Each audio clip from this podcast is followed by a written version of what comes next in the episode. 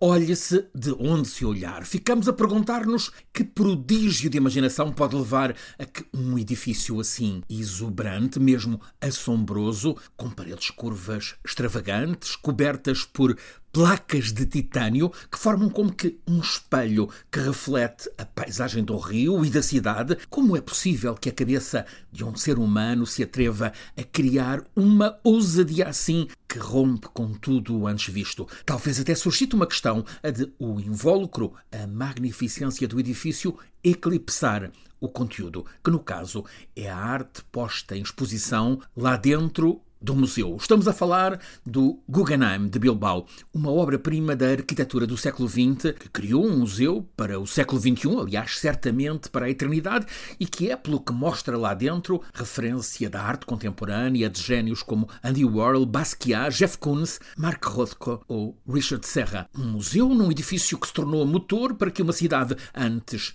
industrial muito degradada, poluída, desemprego a 25%, mergulhada em conflitualidade social, também política, esteja agora, 25 anos depois, transformada numa cidade pós-industrial, harmoniosa, amável, luminosa, sedutora, pujante magnete de emprego de qualidade, de riqueza, há crescimento económico em todas as expressões, serviços avançados, inovação tecnológica, criação artística, passando pela gastronomia, o pincho potiar com vários percursos com créditos gourmet, que é outro alimento do turismo. Outra metamorfose também essencial em Bilbao, um novo conceito de vida urbana, amparada pela paisagem verde, edifícios antigos requalificados e casas novas em boa harmonia. Passam hoje 25 anos sobre o dia da abertura ao público deste Guggenheim de Bilbao e o museu já teve, nestes 25 anos,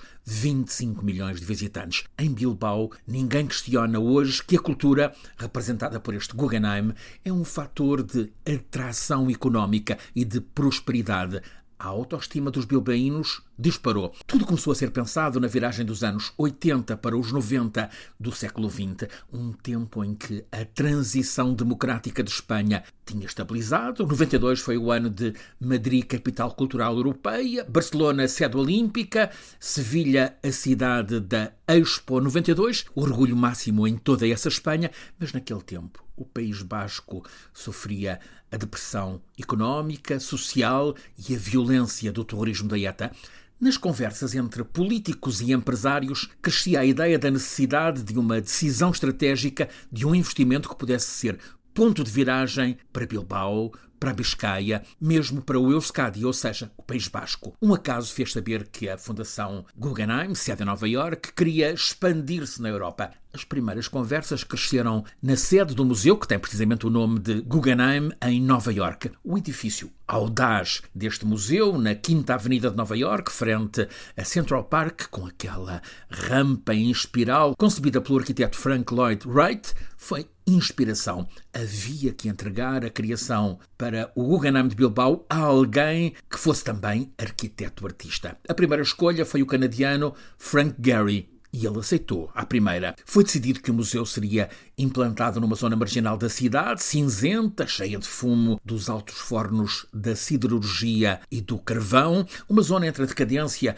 e o abandono do rio Nervion, numa periferia industrial de Bilbao. Era uma zona de armazéns do porto, também ele degradado. A ideia dos impulsionadores arrojados deixou muita gente em Bilbao confusa, mesmo desnorteada. Houve quem, ao ver o esboço do projeto desenhado por Frank Gehry, comentasse que aquele edifício parecia uma lata de sardinhas amarfanhada. O ceticismo continuou até à inauguração em 97, mas a ideia prodigiosa avançou sempre, sem hesitações.